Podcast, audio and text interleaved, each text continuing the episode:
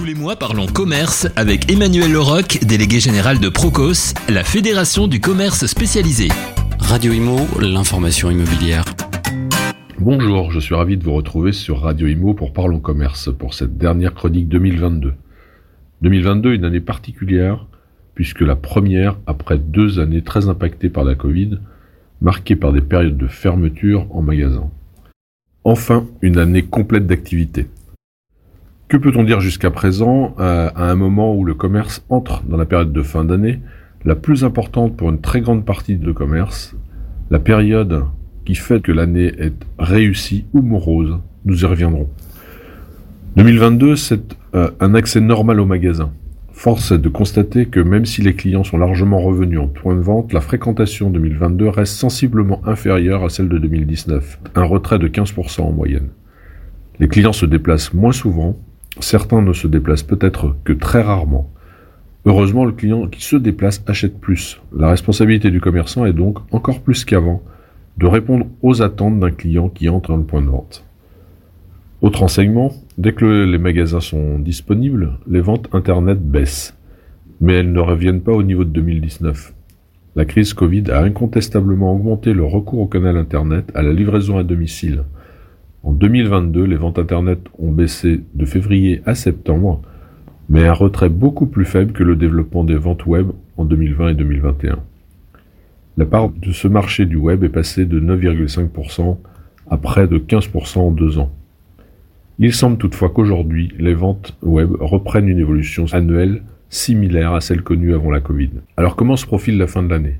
Malheureusement, la Covid a été suivie par la guerre en Ukraine qui a entraîné une hausse très forte de deux postes de dépenses pour le consommateur. L'énergie, y compris le carburant pour la voiture, et les produits alimentaires. Tous les postes d'exploitation des commerçants ont augmenté progressivement cet été, puis à la rentrée. Beaucoup de produits sont achetés en dollars, or l'euro a baissé fortement face au dollar, donc le prix des stocks a augmenté fortement également. Le coût des transports a suivi, et euh, que dire de l'énergie qui, pour les commerçants qui n'avaient pas de contrat pour 2023, voit un coût multiplié par deux, voire quatre. Une vraie catastrophe et un impact très fort sur la rentabilité des enseignes, voire la fragilisation de nombreux magasins, voire de réseaux entiers. Pour le consommateur, malgré les aides du gouvernement qui a réduit l'impact de l'inflation, celle-ci n'est que de 6% en France alors qu'elle est aux alentours de 9 à 10% en Espagne, en Allemagne, en Belgique, etc. L'augmentation très forte des prix des produits alimentaires, souvent supérieure à 10%, impacte fortement le pouvoir d'achat. En termes de revenus, le SMIC a beaucoup augmenté, à plus 8% en 2022, mais bien entendu, il y a un retard entre augmentation de salaire et augmentation des prix à la consommation, donc réduction du pouvoir d'achat réel. Les ménages les plus modestes sont les plus impactés, mais la communication presse autour de l'inflation génère une grande prudence chez une majorité des consommateurs. Au mois d'octobre, pour la première fois, il a été constaté une baisse en nombre de produits alimentaires achetés.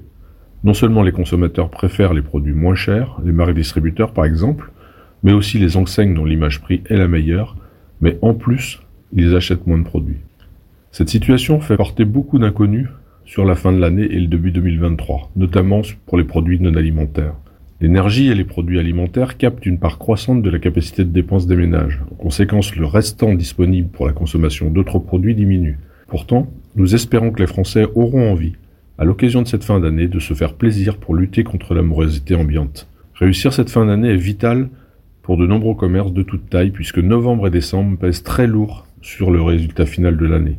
Les jouets, bien entendu, mais aussi l'alimentaire spécialisé, chocolat, le vin, l'épicerie, etc., les produits culturels, technologiques. La situation financière d'une majorité des Français reste bonne, suite à l'épargne réalisée pendant la Covid. Mais la consommation est un signe de confiance en l'avenir et de volonté de se faire plaisir. Souhaitons que l'état d'esprit positif l'emportera sur l'amorosité. 2023 est une autre histoire, car le modèle économique du commerce est au cœur d'un effet ciseau très complexe. Tous les postes de coûts augmentent, et il n'est pas possible de transférer ces hausses à 100% dans les augmentations de prix aux consommateurs, dont le pouvoir d'achat diminue. Il faut donc desserrer toutes les contraintes sur lesquelles il est possible d'agir. Par exemple, la masse salariale n'est pas une variable d'ajustement puisqu'il est aujourd'hui très difficile de recruter et de garder les collaborateurs. Quels sont donc les espoirs des commerçants? En premier lieu, que le gouvernement parvienne à convaincre Bruxelles qu'il faut fixer un prix de l'électricité acceptable.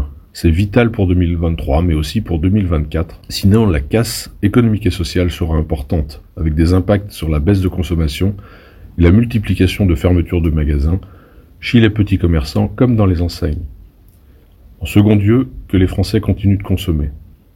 Enfin, mais c'est vital également, que les bailleurs acceptent de pratiquer une indexation très limitée de tous les loyers commerciaux en 2023.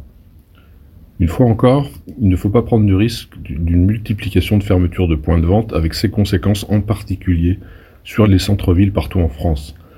Les efforts faits par tous en 2020 et 2021 ont été importants. Pour les commerçants, pour l'État, pour la plupart des bailleurs, tous ces efforts ne peuvent pas avoir été faits en vain et pour rien. Ne prenons pas de risques. L'impact d'une fermeture de magasin, au-delà même de la conséquence pour le commerçant et ses salariés, est très important sur la qualité de vie locale, le lien social, donc la responsabilité sociétale dont il faut avoir conscience. 2022 a été une période intermédiaire.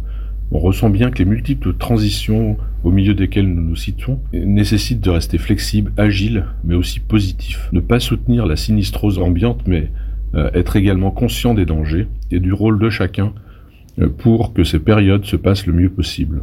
Je vous souhaite d'excellentes fêtes de fin d'année Faites-vous plaisir, allez voir vos commerçants, allez dans les magasins et retrouvons-nous en 2023. Parlons commerce avec Emmanuel Leroc, délégué général de Procos. Procos, fédération du commerce spécialisé, accompagne 265 enseignes dans le développement et la transformation de leur réseau. Radio Imo, l'information immobilière.